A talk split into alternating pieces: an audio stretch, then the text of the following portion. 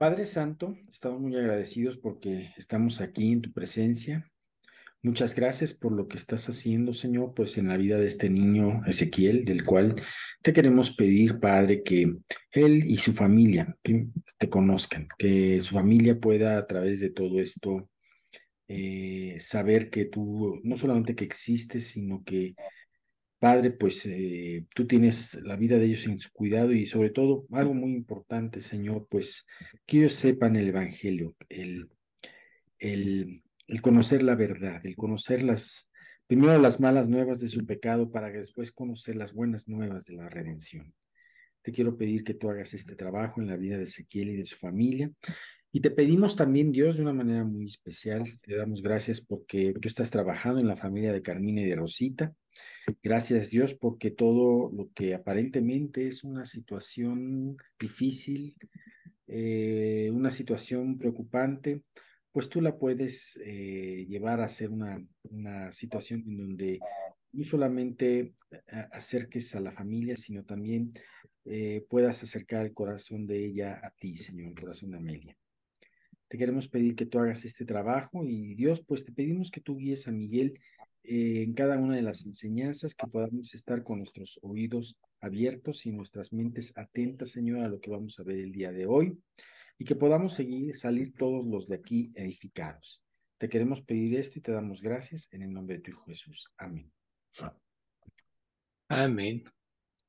Bueno, pues continuemos con nuestro estudio y vamos a, a ver eh, la parte, vamos a seguir con la parte del hombre, de la depravación total, que el ser humano no puede librarse de esa condición pecadora y depravada.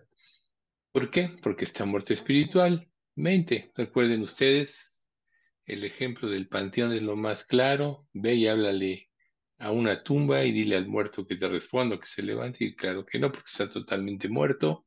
Así es el hombre con Dios. Entonces, partiendo de esto, vamos a iniciar nuestra enseñanza. Vamos a ver Efesios 2 del 1 al 3 que dice así. Y Él os dio vida a vosotros cuando estabais muertos en vuestros delitos y pecados, en los cuales anduvisteis en otro tiempo, siguiendo la corriente de este mundo, conforme al príncipe de la potestad del aire, el espíritu que ahora opera en los hijos de desobediencia entre los cuales también todos nosotros vivimos en otro tiempo en los deseos de la carne, de nuestra carne, haciendo la voluntad de la carne y de los pensamientos, y éramos por naturaleza hijos de ira, lo mismo que los demás. Entonces, no necesita, o sea, el hombre, recuerden lo que estábamos viendo previamente respecto del pecado de Adán, nosotros Adán como representante de la humanidad, al pecar, prácticamente eh, se transmitió a todos los seres humanos. Adán era perfecto hasta el día en que pecó, cayó y toda su descendencia eh, nació prácticamente con, esa naturaleza caída. Eso nos lo dice el Salmo 51.5 que dice, he aquí, en maldad he sido formado y en pecado me concibió mi madre. Entonces nosotros podemos ver cómo desde los inicios de la existencia de un ser humano, ya el pecado está ahí. Y la otra parte importante es que el ser humano no se puede cambiar a sí mismo. Muchas personas se esfuerzan por entrar en el reino de los cielos, pero como dijo Jesús a Nicodemo, si no naces de nuevo, no puedes entrar no puedes entrar al reino de Dios. Y esto lo dice muy claramente Jeremías 13:23, que dice, mudará el etíope su piel y el leopardo sus manchas, así también vosotros. No podréis vosotros hacer bien estando habituados a hacer el mal. O sea, el mal está arraigado en nuestro corazón. Ahora nosotros no podemos cambiar, no podemos llevar la vida espiritual. Cuando un ser humano cae en la trampa de una falsa decisión, de una falsa cercanía a Cristo, va a hacer todos sus esfuerzos carnales, pero como no cambia de esencia, porque su corazón está corrompido, a la larga se va a disolucionar, se va a desviar, se va a, a declarar ateo o se va a volver religioso. Pero no entiende, y es por eso que estamos estudiando otro, eh, esto, es el significado de la depravidad total o radical que las escrituras nos enseñan. Entonces, si nosotros sabemos que, que el ser humano está depravado, que cada persona lleva su culpa por su pecado, también lleva la pena del mismo. ¿Y cuál es la pena del mismo? La muerte. Adán era inmortal hasta el día en que él pecó, y lo primero que ocurrió fue que murió espiritualmente. Y luego, a la larga, murió físicamente.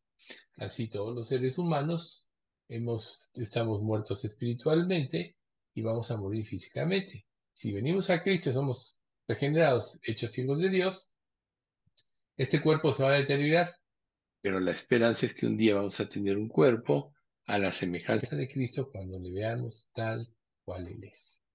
Entonces, para los que somos salvos ya es una cosa diferente.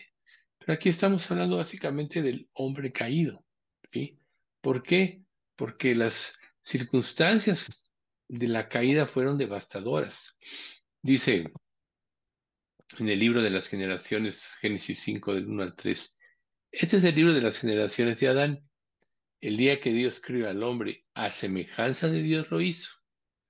Varón y hembra los creó, y los bendijo y llamó el nombre de ellos Adán, y el día que fueron creados. Y vivió Adán 130 años y engendró un hijo a su semejanza, conforme a su imagen, y llamó su nombre Set. Entonces aquí nosotros vemos cómo eh, Adán proviene de Dios. Sin embargo, las consecuencias de la, de la depravación total es que nosotros ya provenimos de Adán, por eso heredamos la naturaleza caída y por eso es que es devastador la consecuencia de la caída y la extensión de la corrupción moral en toda la raza humana. Nosotros tenemos que irnos familiarizando con el contenido de toda esta enseñanza y nosotros tenemos que saber muy claramente que Adán, o sea, confirmando, fue hecho a la imagen de Dios, pero los descendientes fuimos hechos a la imagen de Adán. Por eso es que heredamos esa naturaleza corrompida. Por eso prácticamente es que nacemos muertos espiritualmente y por eso es que nosotros no tenemos una relación con Dios como hijos de Adán vamos a heredar todas las características de nuestro padre Adán. la justificación, el echarle la culpa a otros, el huir de Dios, todo lo que pasó en el Edén y ya hemos mencionado mucho, es todas esas reacciones, si nosotros las, las eh, apropiamos, o mejor dicho, las, nos identificamos con, con ellas, nos vamos a dar cuenta que todos los seres humanos somos así, de una manera nos justificamos, de una manera le echamos la culpa a otros, de una de otra manera nos, escondemos de Dios porque no queremos enfrentarlo, pues quién puede enfrentar a un Dios santo siendo pecador y menos sin haber nacido de nuevo. Entonces esa corrupción moral precisamente ha caído sobre nosotros y es una pena eh, en todos nosotros porque nos va llevando a caer cada día más bajos, más bajos. Acuérdense que hay la espiral ascendente y la espiral descendente. La espiral descendente es que el pecado añade el pecado y cada día nosotros vamos cometiendo más pecados y vamos cayendo más bajo, nos vamos siendo más corruptos, nuestro corazón se va endureciendo más. ¿Hasta qué día? Hasta el día que Dios nos llama y respondemos, recuerden. No todo el mundo va a responder al llamado de Dios, porque Jesús dijo, muchos son llamados o pocos escogidos. Pero en la espiral descendente vivimos todos los seres humanos hasta que alguien se convierte. El que se convierte entra en la espiral ascendente. Entonces, si el pecado de Adán ha sido imputado a todos sus descendientes, o sea, todos los seres humanos, entonces ellos también están sujetos a la misma pena que es la muerte y la corrupción. Entonces, de la caída de Adán si tenemos esa naturaleza moralmente corrupta, también es hostil hacia Dios e inclinada a la maldad. Por eso es que el pecado seduce al ser humano, nos incita, nos seduce, hace que que, que pensemos que ahí está la felicidad, nos recreamos en él y no nos damos cuenta de las consecuencias del mismo. Pero además también somos hostiles hacia Dios porque nosotros lo vemos cuando testificamos en nombre de Cristo. De todas las personas a las cuales les hemos hablado de Cristo, ¿cuántas realmente han reaccionado bien? Pocas, muy pocas. Algunas se portan hostiles, algunas nos dan por nuestro lado, algunas nos evitan, pero en realidad recuerden, todo lo que una persona le haga a un representante de Dios, o sea, un sacerdote de Dios, que somos cada creyente, se lo hace a Dios. Entonces la hostilidad hacia Dios también repercute en, en nosotros. Pero lo importante es eso, el ser humano es hostil hacia Dios. Entonces, la corrupción del hombre no es un, no es un comportamiento aprendido, se trae de esencia. Ya hemos puesto también el ejemplo de los niños. Hey niño, no agarres ahí, vaya agarra. Oye, no, no, no atravieses la puerta, vaya atraviesa. Eh, no, no hagas berrinche y grita más fuerte, etcétera, ¿no? Por eso David también en el Salmo 51 dice, en maldad he sido formado, ya lo vimos ahorita, y en pecado me concibió mi madre. En maldad he sido formado. La maldad está en el corazón del ser humano. Y este pasaje no quiere decir que las relaciones de su madre para engendrar a David fueran pecaminosas, sino que prácticamente es la herencia de Adán. ¿Por qué? Porque Dios mandó que los hombres llenaran la tierra, como dice en Génesis 1.28. Y David simplemente, al Salmo 51 que acabamos de leer, está declarando una verdad que es prácticamente la historia de la humanidad todos los seres humanos somos formados en maldad y tenemos una corrupción moral que es propensa a la maldad. No, reitero, no es un comportamiento aprendido, es parte de la naturaleza del ser humano. Por eso cuando nosotros ya, aún haciendo de nuevo, vemos que naturalmente nos inclinamos, ya nosotros tenemos la fuerza del Espíritu para arrepentirnos y cambiar. Pero no así es la persona que no tiene a Cristo. Por ejemplo, el Salmo 58.3. Se apartaron los impíos desde la matriz. Se descarriaron hablando mentira desde que nacieron. Fíjense cómo este salmo habla aún desde antes del nacimiento. La corrupción ya está desde la matriz. Y luego, Génesis 8:21 dice, y percibió Jehová olor grato y dijo Jehová en su corazón, no volveré más a maldecir la tierra por causa del hombre. Y aquí es la frase importante, porque el intento del corazón del hombre es malo desde su juventud. Ni volveré más a destruir todo ser viviente como lo he hecho. Obviamente esto fue después del diluvio. Pero aquí la palabra malo desde su juventud se refiere prácticamente desde la vida temprana, desde la niñez, desde que el niño tiene uso de razón. Pero como ya vimos ahorita también en el, en el otro pasaje del Salmo 51.5, desde la matriz.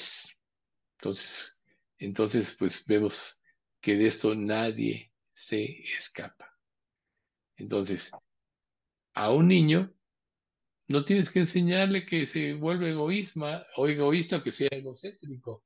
¿A quién no ha visto a, los niños que tratan de llamar la atención aún en un restaurante y gritan y ya no dejan hablar a la gente y los papás todos avergonzados ahí tratando de callarlo, mientras más lo callan, más grita. Bueno, eso es parte de la naturaleza del ser humano. Entonces, todas sus actitudes brotan de su propia naturaleza. Entonces, si estamos estableciendo esta verdad, eh, que todos los que nacen están en corrupción, en la corrupción moral de Adán, entonces ahora debemos de considerar la severidad de esta corrupción moral. ¿Por qué?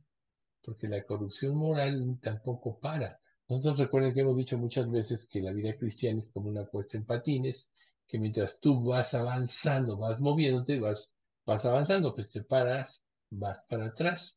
Y aquí prácticamente es el inverso. En la corrupción moral el hombre va cayendo cada día más, más, más. Entonces aquí volvemos a repetir Génesis 6.5, y vio Jehová que la maldad de los hombres era mucho en la tierra y que todo designio de los pensamientos del corazón de ellos era de continuo solamente el mal. Esta es la generación antediluviana. Toda generación que tuvo el testimonio de Moisés durante los eh, más de 100 años que construyó el arca, toda esta generación, su corazón, su designio era el mal. Por eso Dios tuvo que destruirla totalmente. Solo se salvó Noé y su familia, ocho personas. Ahorita nosotros vemos en este mundo mucha maldad, vemos las guerras, vemos el egoísmo, vemos que estamos viviendo una anarquía total, no nada más anarquía este, espiritual, sino en todo lo demás, en las leyes, nadie las obedece, todo el mundo las viola, no se hace nada. Eso es producto del avance de la corrupción moral. Pero imagínense ustedes a qué grado llegó la maldad en la generación antes del diluvio, que Dios tuvo que destruir a toda esa generación. Solo por gracia salvó a Noé y a su familia, y el arca, recuerden, es un tipo de Cristo.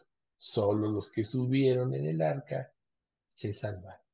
Y así, en este mundo, recuerden, muchos son llamados, pocos escogidos. Los escogidos somos pocos. Dios nos da un porcentaje. Pero al convertirte a Cristo es como si tú hubieras subido al arca y te vas a salvar del el juicio que Dios va a traer sobre toda la humanidad. Entonces, para poder ilustrar un poquito más lo que es lo que vive cada persona, imagínense que, y esto es algo que usa también mucho Ray Comfort, imagínense que un hombre se le grabaran todos los pensamientos que tiene en un día. Y luego lo multiplicaran por la grabación de todos los pensamientos de su existencia. Y luego, o sea, desde su niñez hasta, hasta la edad que tiene. Y luego que pusieran en un video todo este tipo de cosas. ¿Qué creen que sucedería con esta persona? Saldría hiper avergonzada. Porque de lo que pensamos y de lo que expresamos son dos cosas diferentes. Lo que pasa por nuestra mente, lo que pasa por nuestro corazón, es totalmente diferente a lo que manifestamos hacia los demás. Pero en realidad aquí nuestro temor puede estar más bien hacia Dios, porque Dios conoce todo lo que hay en el corazón de los hijos de los hombres. De hecho, podríamos decir que Él sabe más de nosotros que nosotros mismos, porque él es omnisciente y además tiene un registro de todos los pecados de nuestra existencia. Por eso en el libro de Job, en el capítulo 15, de 14 al 16, se menciona lo siguiente. ¿Qué cosa es el hombre para que sea limpio y para que se justifique el nacido de mujer? He aquí, hablando de Dios, en sus santos no confía y ni aun los cielos son limpios delante de sus ojos. ¿Cuánto menos el hombre abominable y vil que bebe la iniquidad como el agua? Entonces aquí podemos ver el hombre abominable y vil que bebe la iniquidad como, como el agua. Luego vamos avanzando en Job 25 del 4 al 6. ¿Cómo pues se justificará el hombre para con Dios? ¿Y cómo será limpio el que nace de mujer? He aquí que ni aun en la misma luna, perdón, que ni aun la misma luna será resplandeciente, ni las estrellas son limpias delante de sus ojos. Cuanto menos el hombre que es un gusano, y el hijo de hombre también gusano. Entonces, nosotros vemos lo que es el hombre en comparación a Dios. No es nada, es abominable. Vamos a Eclesiastés 9.3. Este mal, entre todo lo que se hace debajo del sol, este mal hay, entre todo lo que se hace debajo del sol, que un mismo suceso acontece a todos, y también que el corazón de los hijos de los hombres está lleno de mal y de insensatez en su corazón durante su vida. y después de esto se van a los muertos. El corazón de los hijos de los hombres está lleno de mal y de insensatez.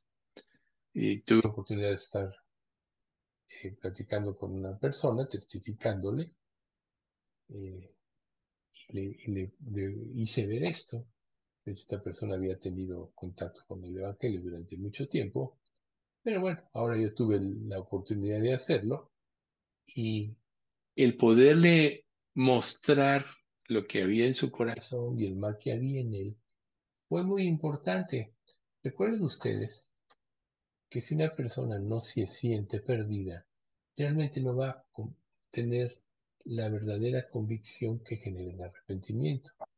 Si no toma conciencia que hay un infierno donde va a pagar eternamente en ese lago de azufre con fuego ya, de, ya cuando sea juzgado, no se va a arrepentir y va a minimizar las cosas y va a cambiar la situación, va a tratar de compensar obras buenas con obras malas, pero en realidad nunca va a poder cambiar de esencia a menos como Dios le dijo a Nicodemo, que nazca de nuevo. Por eso en Isaías 64, 6 se dice, si bien todos nosotros somos como suciedad y todas nuestras justicias como trapo de inmundicia, y caímos todos nosotros como la hoja, y nuestras maldades nos arrastraron como viento. Esa es la historia del hombre. ¿Y por qué es tan importante que nosotros aprendamos esto? Primero para saber de dónde nos sacó Dios, pero también para que nosotros tengamos una estructura sólida cuando hablamos con otra persona acerca de, de Cristo y tengamos todos los recursos para hacerle ver su pecado y su maldad. Obviamente, para que tú vinieras a Cristo tuviste que ver esto. Y si no lo viste completamente, al, al estar analizando todos estos puntos, te vas a dar cuenta de dónde te sacó Dios y más gratitud vas a tener. Porque si no es por Dios, no hay esperanza. Recuerden que Dios dio la ley con el objetivo de que la gente se diera cuenta de que no podía cumplirla y se fuera a la gracia, o sea, el Mesías. En los de antes, el Mesías Salvador. Salvador, aún en los tiempos del diluvio. O sea, subir al arca, creer, hubiera representado precisamente ese cambio o esa esperanza que Dios tenía. Pero ¿qué pasó? Como en el faraón y otros muchos, el corazón de ellos se embotó, como al pueblo judío, porque esto va en, este pasaje va enfocado al pueblo judío. Por eso cuando las escrituras son abiertas, ellos no las entienden. ¿Por qué? porque no buscaron a Dios como debían de haberlo buscado, siendo pecadores y viendo esa necesidad. Se sentían justos, a tal grado que Jesús mismo les dice en Juan 9:31, vosotros sois los que justificáis a vosotros mismos, pero Dios conoce vuestros corazones, porque lo que los hombres tienen por sublime delante de Dios es abominación. Ahí están, ¿no? Tus refranes son refranes de ceniza, como también dice Job, y tus baluartes, baluartes del hombre. Esa es la historia del hombre. Pongamos el ejemplo de un leproso, también es un ejemplo muy usado. Una persona que tiene lepra tiene la corrupción en su piel. Y si una, y si una persona llega y dice, bueno, todos los vestidos contaminados, sus ropas contaminadas se las quitan, les ponen ropas nuevas, de momento se va a ver bien, pero la corrupción interna que tiene va a contaminar la ropa y, la, y al poco tiempo va a estar contaminada la ropa igual. Así es el ser humano. Está corrupto y contamina todo, todo lo que hay a su alrededor. Los padres aparentemente quieren lo mejor para sus hijos, pero les enseñan a mentir, les enseñan a ser deshonestos, les enseñan la ira, les enseñan la lascivia y todas muchas esas cosas, y los niños la aprenden. Por eso es cual el padre, tal el hijo. Y por eso los mandamientos, también Dios dice que Las culpas de los padres recaerán sobre los hijos hasta la tercera y cuarta generación de los que me aborrecen. ¿Por qué? Los hijos aprenden a hacer lo que los padres hacen, pero aunque no tuvieran padres no sería una diferencia, porque naturalmente, volvemos al punto, están corruptos. Entonces, cuando nosotros hablamos de la corrupción moral del hombre, es necesario también dar un énfasis en el corazón. ¿Dónde se inicia todo? En el corazón del ser humano.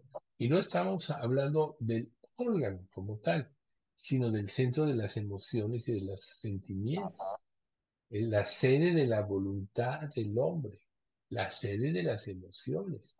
Según las escrituras, el corazón del hombre es corrupto y de él fluye toda forma de pecado, rebeldía y perversidad.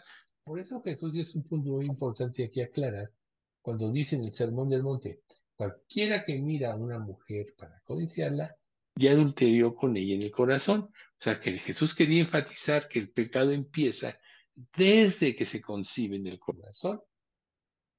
Ya el hecho consumado ya es solo la consecuencia de. Pero si una mujer, alguien mira a una mujer para codiciarla, ya es como si hubiera prácticamente cometido el adulterio o lo que fuera. ¿Ven ustedes? Por eso estamos tocando aquí también este punto del, corazón. Entonces, ¿qué dice Jeremías 17.9? Todos lo sabemos hasta de memoria, quizá. Engaños es el corazón más que todas las cosas y perverso. ¿Quién lo conocerá? ¿Y cuál es el eslogan de esta época? Haz lo que te diga tu corazón, ¿no? Corresponde conforme tu corazón te muestre ignoran lo que dice la palabra de Dios. Por tanto, este tipo de personas que actúan conforme a su corazón solo cometen más y más errores. Por ejemplo, en Mateo 15 del 19 al 20. Porque del corazón salen los malos pensamientos, los homicidios, los adulterios, las fornicaciones, los hurtos los falsos testimonios, las blasfemias. Estas cosas son las que contaminan al hombre, pero el comer con las manos y lavar no contaminan al, hombre. Pero bueno, aquí el punto es lo del corazón. También en Marcos se nos repite prácticamente el mismo pasaje, pero un poco aumentado. Pero decía que lo que, que lo que del hombre sale, eso contamina al hombre. Y luego, porque del corazón, porque de dentro del corazón salen, pero porque de dentro del corazón de los hombres salen los malos pensamientos, los adulterios, las fornicaciones, los homicidios, los hurtos, las avaricias, las maldades, el engaño, la lascivia, la envidia, la maledicencia, la soberbia, la insensatez. Aquí está aumentada la lista. ¿Ven ustedes? Y concluye, todas estas maldades de dentro salen y contaminan al hombre. Por eso es tan importante que nosotros concienticemos cuando Dios nos dice, me buscaréis y me hallaréis, porque me buscaréis de todo vuestro corazón, por ejemplo, es porque tenemos que reconocer que el mal está desde dentro de nosotros y que se inicia desde donde residen nuestras emociones y nuestros pensamientos. Pero tenemos que tener conciencia como seres humanos cómo el corazón corrupto del hombre eh, afecta todo lo que él es y hace. Entonces, nosotros podemos concluir esta parte del estudio de la corrupción moral del hombre considerando una declaración breve pero poderosa hecha Señor Jesucristo en Mateo 7:11. Pues si vosotros, siendo malos, sabéis dar buenas dádivas a vuestros hijos, ¿cuánto más vuestro Padre Celestial dará buenas cosas a los que le, a los que le pidan? O sea, aquí vemos la declaración de Cristo contra la depravación o la depravidad del hombre si vosotros siendo malos. Ahí está Jesús enfatizando otra vez. Si ustedes son malos, ¿cómo pueden hacer algo bueno? Y si aún siendo malos hacen estas cosas, ¿cuánto más yo, Dios, impecable, intachable, moralmente perfecto, santo, no voy a, a darle buenas cosas a los que me pidan? Por eso es que el acercarnos a Dios debe ser algo importante para nosotros con sinceridad.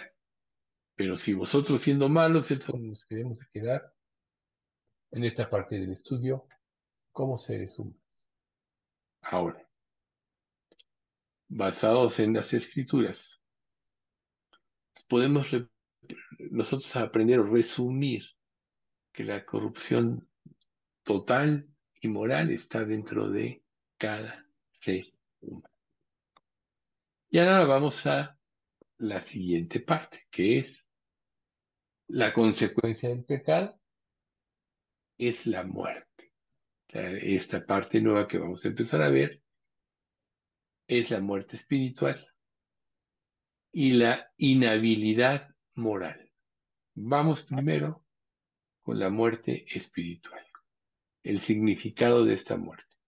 Es muy importante que nosotros podamos ver lo que significa la, profundidad de la muerte espiritual y de la corrupción que, el hombre tiene que le causa esa separación eterna de Dios. muerte física, consecuencia del pecado. Muerte espiritual es la, primera consecuencia, ¿no? Primero la muerte espiritual, separación de un Dios santo, luego la muerte física. Pero, ¿qué pasa? ¿Por qué ocurrió esta muerte espiritual? Por un juicio divino a la caída de Adán. Ahorita volvemos a Adán. Resultó en la separación de Dios y luego a la larga, como ya dijimos al principio del estudio, llegó la muerte física. Pero lo más grave fue la muerte espiritual porque es una separación de nuestro Creador. Imagínense ustedes algo importante. Cuando la Biblia dice que Dios creó al hombre a su imagen y semejanza, cosa que ya estudiamos antes, al principio del estudio, Él nos hizo prácticamente seres espirituales, como base de todo. Y al pecar perdimos esa sensibilidad espiritual, por eso somos, somos corruptos, eh, inclinados al pecado estamos muertos espiritualmente. Por eso Jesús le dijo al hombre que dijo, seguiré donde quiera que sea, deja que los muertos encierren sus muertos y tú sigue. O sea, Jesús es el que da vida, era la luz del mundo. Las palabras que yo os he hablado, decía Jesús, son espíritu y son vida. Pero entonces nosotros podemos saber que la muerte espiritual hace al hombre corrupto y diabólico, insensible a la voz de Dios y hostil a la persona y a la voluntad de Dios. Cuando tú comprendes esto, eso te va a ayudar mucho para poder arreglar con, Dios cualquier pecado, cualquier contaminación que tú tengas. ¿Por qué? Porque tienes que saber de dónde vienes y quién eres en el fondo. Si bien es cierto que cuando una persona nace de nuevo, ya el, viejo hombre quedó sepultado, como dice Romanos 6 del 4 al 6, toda esa parte de Romanos, ya fue sepultado, sigues teniendo una naturaleza humana que es, que es influenciable, que cuando peca también se corrompe. Por eso es que cuando naces de nuevo es tan importante estar confesando tus pecados y todo.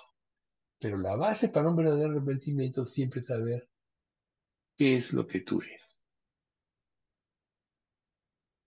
como dijo Pablo, palabra fiel y digna de ser recibida por todos, que Cristo Jesús vino a salvar, vino al mundo a salvar, a los pecadores de los cuales yo soy el primero. Pablo sabía y se consideraba como el primer pecador. Entonces, todo eso que estamos estudiando también es para comprensión nuestra de nuestra naturaleza y, no permitamos que nada nos separe de la gracia de Dios. ¿Sí? Es el ser humano que nace en este mundo ya nace en un estado normal, vacío de vida espiritual, o sea, volvemos al punto, muertos, insensible a la voz de Dios, insensible a la voluntad, huye de Dios, lo odia, no lo ama. Acuérdense lo que estábamos viendo en el estudio de los domingos de, este hombre, este eh, Lutero, como en su, en su vida de incredulidad, sin entender su voluntad, llegó un momento que decía, odio a Dios y lo amo, porque no entendía el carácter amoroso de Dios. Las cosas cambiaron, obviamente, cuando se convirtió. Pero ¿qué pasa cuando las cosas no le salen bien a un incrédulo? Casi, casi la primera eh, reacción es echarle la culpa a Dios. Por eso Proverbios 19.3 dice, la insensatez del hombre tuerce su camino y luego contra Jehová se irrita su corazón.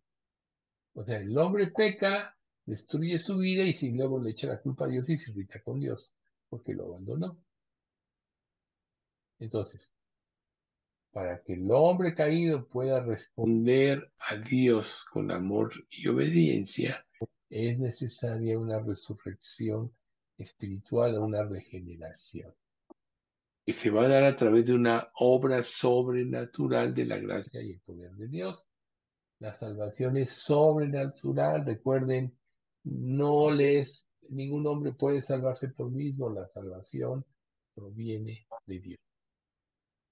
Adán, cuando fue creado, recibió una fuerte advertencia de Dios acerca de las consecuencias devastadoras de la desobediencia. Volvemos a analizar el texto, el texto de Génesis 2.17. Mas del árbol de la ciencia del bien y del mal no comerás, porque el día que de él comieres, ciertamente morirás ciertamente morirás. Entonces, él lo sabía. Él sabía que iba a separarse de Dios si, si, desobedecía. No era ignorante. Vale la pena volverlo a enfatizar para poder exaltar la gracia de Dios. Entonces, si el ser humano, y, el punto que estamos viendo de la muerte espiritual, está muerto desde Adán como representante de toda la humanidad, por eso ya vimos esto antes, el resultado de su vida va a ser pecado tras pecado. La pena del pecado de Adán fue la muerte. Y no lo dice Romanos 6:23, porque la paga del pecado es muerte. Mas la dádiva de Dios es vida eterna en Cristo Jesús, Señor nuestro. Ahí está muerte y vida. Y Jesús decía, y no queréis venir a mí para que tengáis vida. Él vino a, declarar la verdad, vino a desenmascarar los corazones, el pecado, y la gente le rechazó. Entonces, la muerte no fue solamente física, sino espiritual. En primera instancia, espiritual. Separación. Y Adán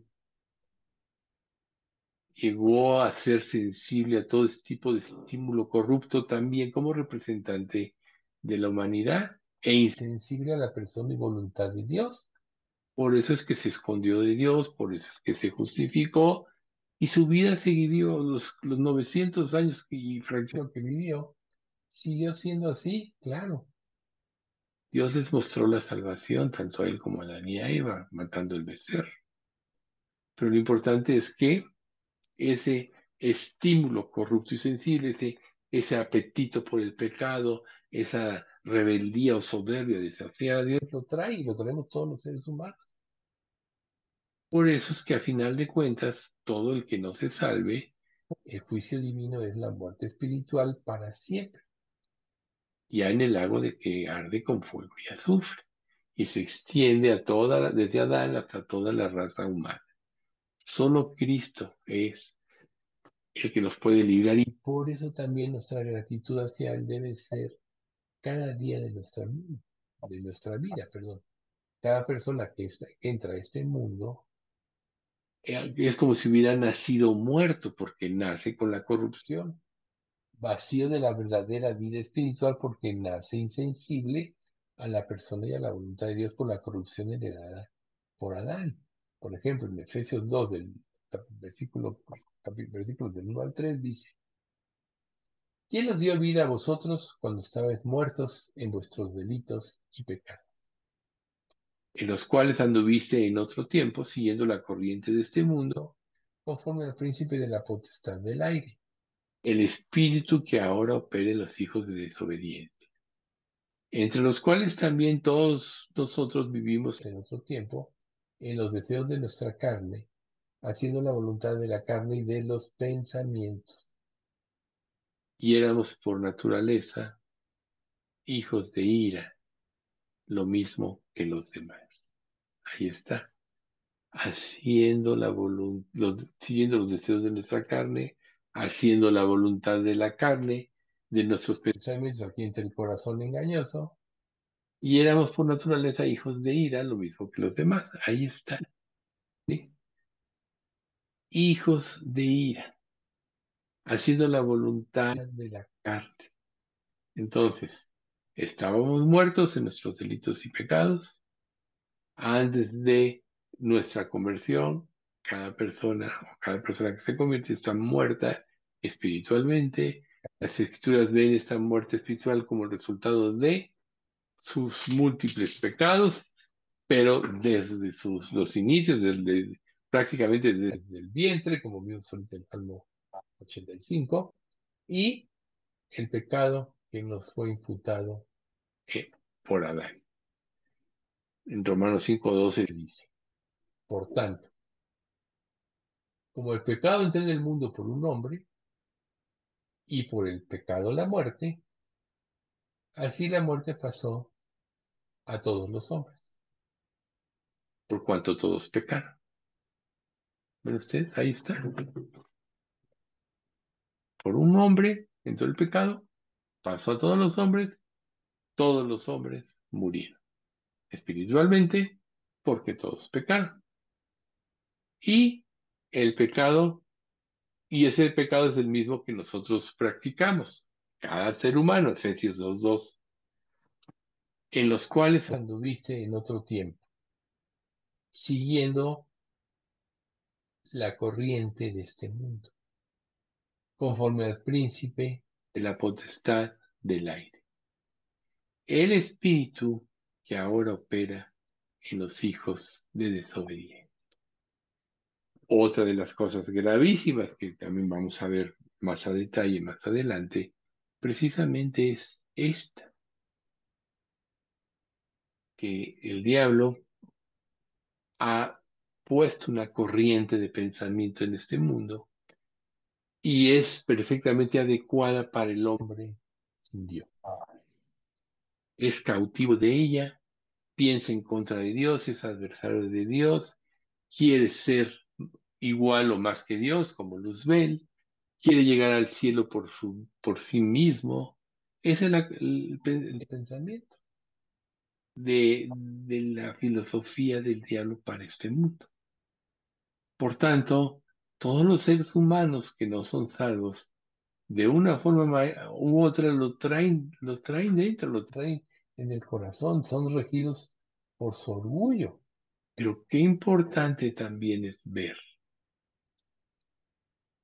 quién toma ocasión con esta naturaleza caída. Recuerden, quién fue el instrumento que Satanás usó para hacer caer el hombre, la serpiente. Pero ¿quién fue el que estaba detrás de la serpiente? Satanás. ¿Y es el que ahora está influyendo a la humanidad sin Dios y que aún a nosotros como creyentes nos afecta, nos desmoraliza, nos hace que dudemos del amor de Dios, nos hace que, que eh, tengamos temor para que tomemos nuestra vida en nuestras manos, eh, etcétera? Satanás. Ese es el espíritu que opera. Y nosotros sabiendo lo que realmente somos y por eso reitero, es tan importante este estudio, tenemos ya más conciencia de lo que somos, de lo que puede suceder si no dependemos plenamente de Dios para llevar nuestra vida y el caos que podemos ocasionar. Porque una persona salva pero que no vive para Cristo, está profesando un falso Cristo porque va a acomodar todo lo que él no viva, lo va, lo va a justificar y entonces va a profesar un falso evangelio que va a llevar a muchos a Cristo. si una persona viene a Cristo es por el verdadero evangelio, no hay de otra forma. Nadie puede venir por un, por un falso evangelio a Cristo. Y nosotros sabemos que Dios es el que llama, que el Espíritu es el que convence, pero que la palabra no regresa vacía, que el Evangelio es importante. Entonces, todo este análisis es para que nosotros entendamos lo que somos y la importancia de vivir una vida conforme Dios nos muestra en la vida. Ya no, ya no depende de nuestros esfuerzos, sino de nuestra dependencia de Dios. Sí tiene que ver nuestra voluntad porque Dios no nos quitó la voluntad, Tú decides si lees la Biblia o no la lees, tú decides si obedeces o no obedeces, tú decides si vas por un camino o el camino de la voluntad de Dios o vas por el camino de tu satisfacción, eh, de los deseos de la carne, de los deseos de los ojos, como dice Jesús. Bueno, el primera de Juan, lo mismo, ¿no? No deja al mundo ni las cosas que están en el mundo. Si alguno ama al mundo, el amor del Padre no está en él porque todo lo que hay en el mundo, los deseos de la carne, los deseos de los ojos y la vanagloria de la vida, no procede del Padre, sino del mundo. Y nosotros somos influenciados por este tipo de pensamiento. Tan es así, es que muchas veces nos vamos con la finta de que todavía nosotros creemos que tener posesiones, bienes, prestigio, bienes materiales, nos va a hacer que seamos algo y cuando en la vida espiritual eso no vale nada, recuerden el, el, rico y Lázaro, o sea, el, fue Lázaro, el vagabundo que estaba este, a los pies de la puerta del rico, a quienes los perros le lamían las llagas, etcétera, fue el que se fue al cielo y el rico que era con mucho prestigio, mucho renombre, quizá todos se callaban cuando él hablaba, etcétera, se fue al infierno. O sea que todo el sistema de pensamiento, toda la estructura que tiene este mundo, a nosotros los creyentes de nada nos sirve. Y si caes en la trampa del diablo de vivir por estas cosas, naturalmente te vas a alejar de, alejar de Dios. Porque entonces vas a vivir bajo las bases que supuestamente aborreciste para venir a Cristo. Es como le pasó a Israel. En cuanto se cruzaron el mar rojo y tuvieron la primera prueba de que tuvieron agua, etcétera, si quisieron regresar en sus corazones a Egipto. ¿Cuántas veces no se quiso regresar a Israel a Egipto? O sea, eso quiere decir regresar a su vida pasada, su vida sin Dios. Es que a nosotros nos iba mejor en Egipto, teníamos peces, teníamos verduras, etcétera. Y nuestra alma se seca aquí. Cuando Dios les estaba dando un nuevo tipo de vida, les daba el pan del cielo, el maná, ¿no? Nosotros ya sabemos como Jesús dijo, no os dio Moisés el pan del cielo, yo soy el verdadero pan del cielo. Cuando tú te vuelves al mundo, estás menospreciando las riquezas de Dios, estás menospreciando a Jesucristo, porque es lo que nos da la verdadera vida. Recuerden, y no queréis venir a mí para que tengáis vida. Jesús es el que nos da la verdadera vida. Pero tenemos que aprender a vivir de acuerdo a los nuevos estándares. Por eso es tan importante que comprendamos de dónde salimos, lo que representa la naturaleza caída y lo que es el verdadero motivo de nuestra felicidad. El reino de los cielos no es comida ni bebida, sino justicia, paz y gozo en el Espíritu. A ver, ¿cuándo has pensado esto? ¿Cuándo has pensado que el reino de los cielos no es comida ni vivir y vives por lo que Dios, ya no te importan tanto las cosas de este mundo. Dios te puede dar las cosas de este mundo, pero no deben ser un motivo de tu, de tu felicidad. Saber que tienes que comer, que, eh, que tienes que vestir, que tienes que eh, hacer múltiples cosas, ¿no? Tienes que transportarte, tienes que pagar medicinas, etcétera, ¿sí? Pero eso Dios te lo da, no debe ser el motivo de tu vida. Entonces, si el reino de los cielos no es comida ni bebida, entonces debes de buscar precisamente en Cristo todas estas cosas. ¿sí? Tienes que buscar la felicidad, el gozo de tu vida en Cristo. ¿Para qué? Para que tú puedas aprender a vivir en el nuevo orden de, de las cosas. Entonces, ¿qué vas a hacer? Pues depende de cada uno de nosotros. Que Dios nos ayude. Aquí le vamos a dejar por hoy. Vamos a dar. Padre bendito, te queremos agradecer mucho por este estudio.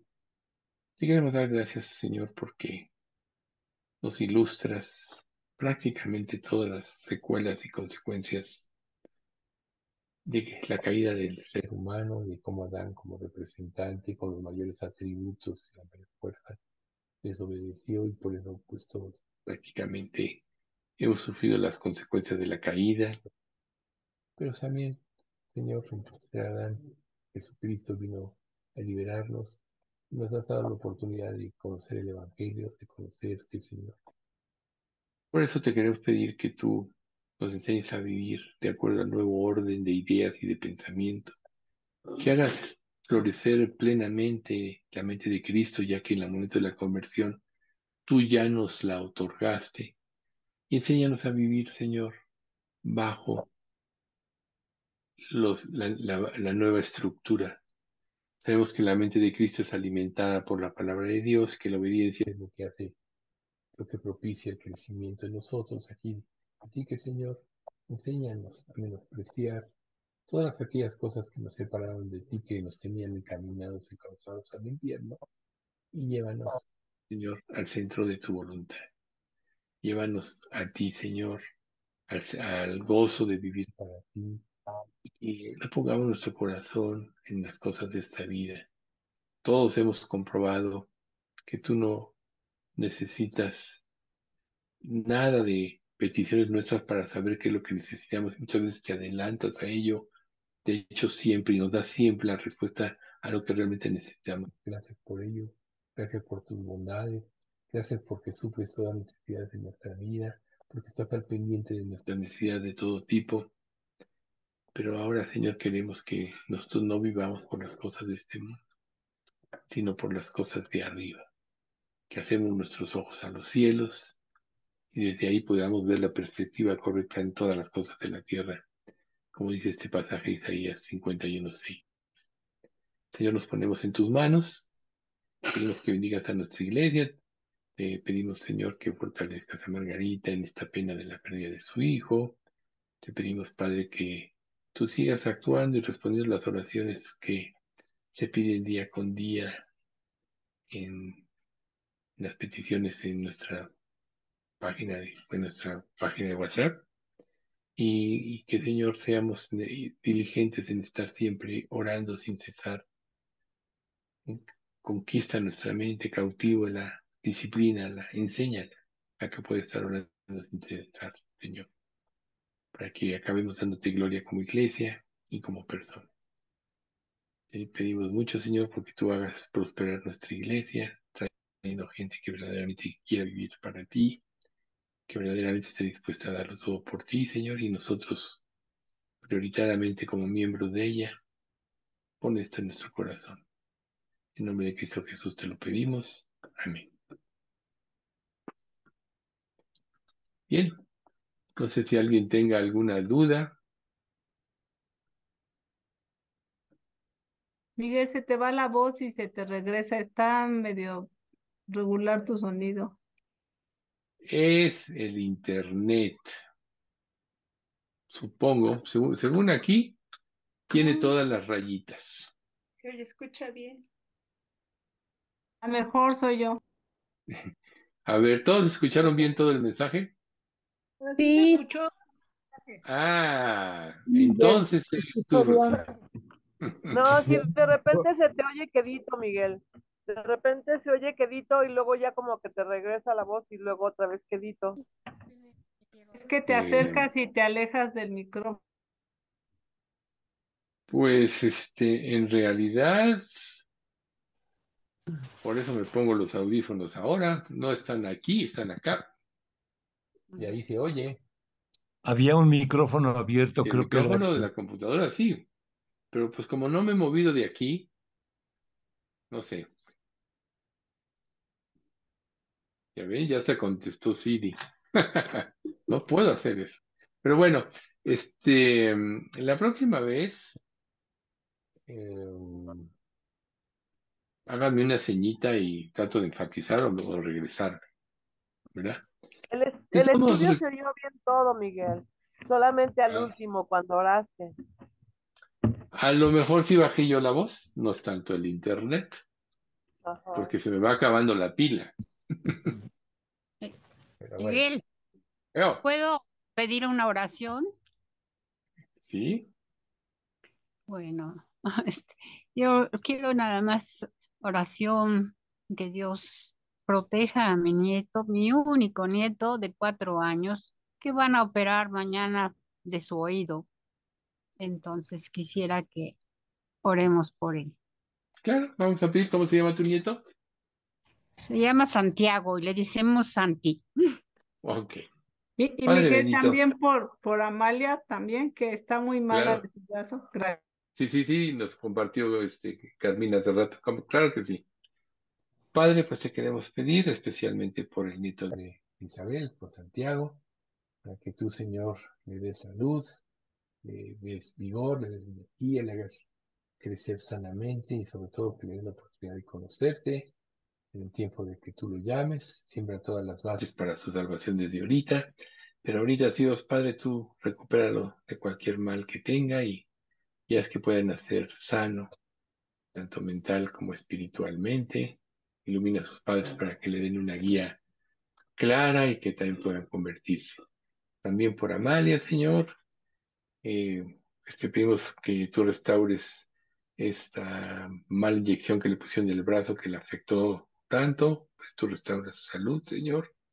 Sabemos que durante tantos años ella ha prestado un servicio fiel a la familia de Rosita, pues ahora dale fuerza, restaurala, restaurale su brazo, Señor, y que pueda estar bien. Lo más importante, Señor, es que tú la confirmes en la fe y en la salvación, como también mencionaba Carmen en un principio, que estuvo platicando un rato con ella, abre su corazón para que sea realmente salva. Y Señor, pues no dejamos de pedirte por todos los- nuestros seres amados, queridos, que sea tu evangelio y nuestra vida un testimonio para ellos, para que se puedan convertir. En nombre de Cristo Jesús. Amén.